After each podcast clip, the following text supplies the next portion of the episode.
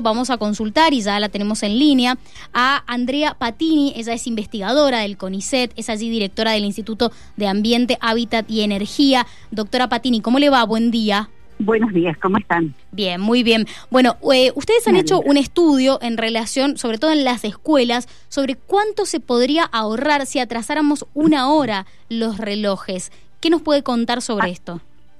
Sí, así es. Bueno, ayer, como vos explicaste, estuvimos invitados eh, por diputados para argumentar sobre nuestros trabajos relacionados con el aprovechamiento de la luz natural. En ese sentido, nosotros en nuestro instituto trabajamos en un sector hace muchos años que es el sector escolar y por eso teníamos algunos datos que demuestran el ahorro eficiente de, digamos, de uso de luz natural en reemplazo de la luz eléctrica para las aulas. En ese sentido, si nosotros tuviéramos en el país el uso horario que le corresponde, es decir, el menos cuatro, la mayor parte del tiempo que se usa en las aulas de vespertina eh, serían iluminadas con luz natural principalmente. Por lo tanto, tendríamos ahorros de superiores al 50%.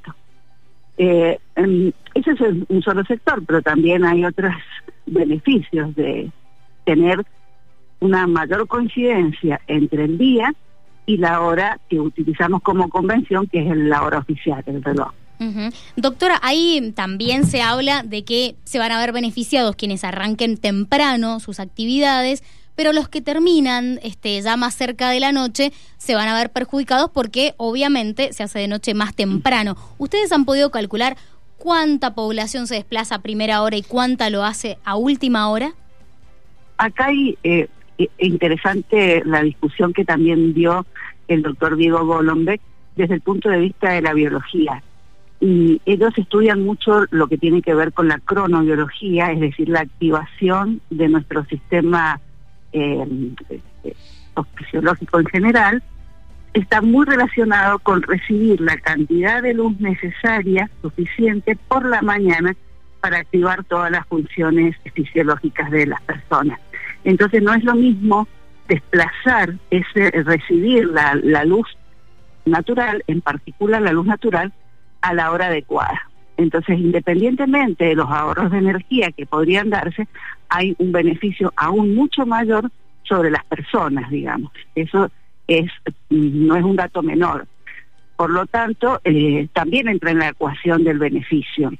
Ayer el doctor... Relación a la duración del día, por ejemplo, en particular en nuestras regiones, en Mendoza, en la región de Cuyo, nosotros podríamos decir que en el invierno, que es cuando menos tenemos eh, luz natural en relación al largo del día, la luz natural tiene aproximadamente 9 horas 40 minutos de duración y la jornada laboral es de 8 horas, o sea que es muy poco eh, si utilizamos el uso horario correcto, no casi no tendríamos eh, oscuridad en las 8 horas centrales de actividad diurna.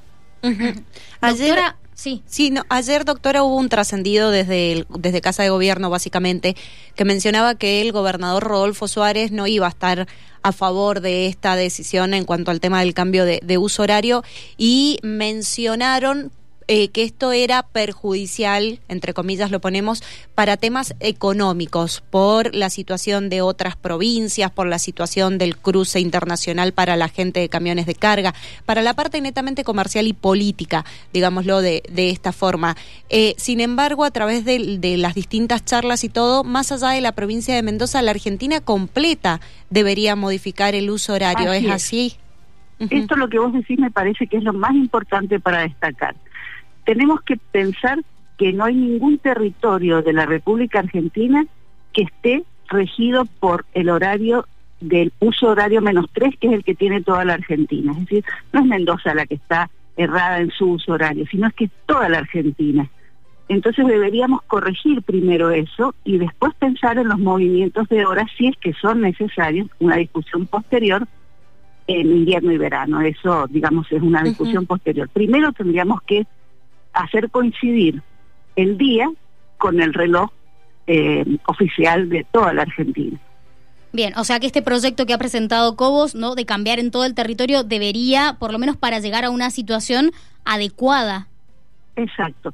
Es, vivir, eh, tener una convención, que es el reloj oficial, más ajustado a lo que pasa con, con el ambiente, digamos, a la hora del amanecer, el mediodía solar y el atardecer, que coincida con el ambiente. Ustedes hace muchos años que están este, investigando esto. ¿Por qué cree que hay resistencia de parte de algunas autoridades en algo que eh, parecería tan básico? El tema del, del uso horario y el corrimiento de, del uso horario y las horas oficiales es un tema que tiene muchas dificultades, no solo en la Argentina, sino en distintos lugares, porque las convenciones sobre fijar el uso horario oficial son situaciones sociopolíticas.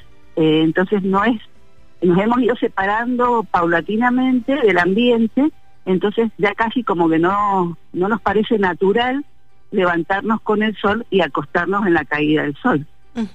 Entonces esto es un tema que, que deberíamos por nuestra salud o por nuestra eh, eficiencia energética replantearlo seriamente y ver cómo armonizar y hacer nuevos pactos sociales para que esto sea un tratamiento eh, que incluya a todos los sectores.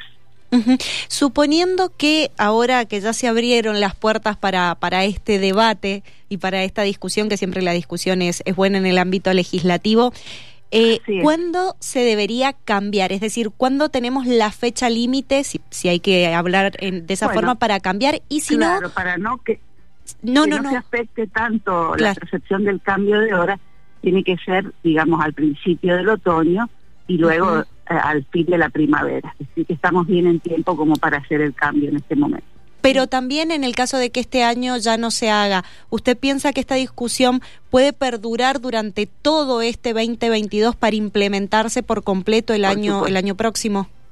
Por supuesto, esto este es un tema que lo venimos discutiendo por lo menos hace 10, 15 años.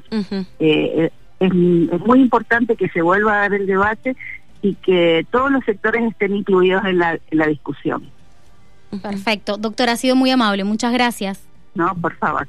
Buenos días.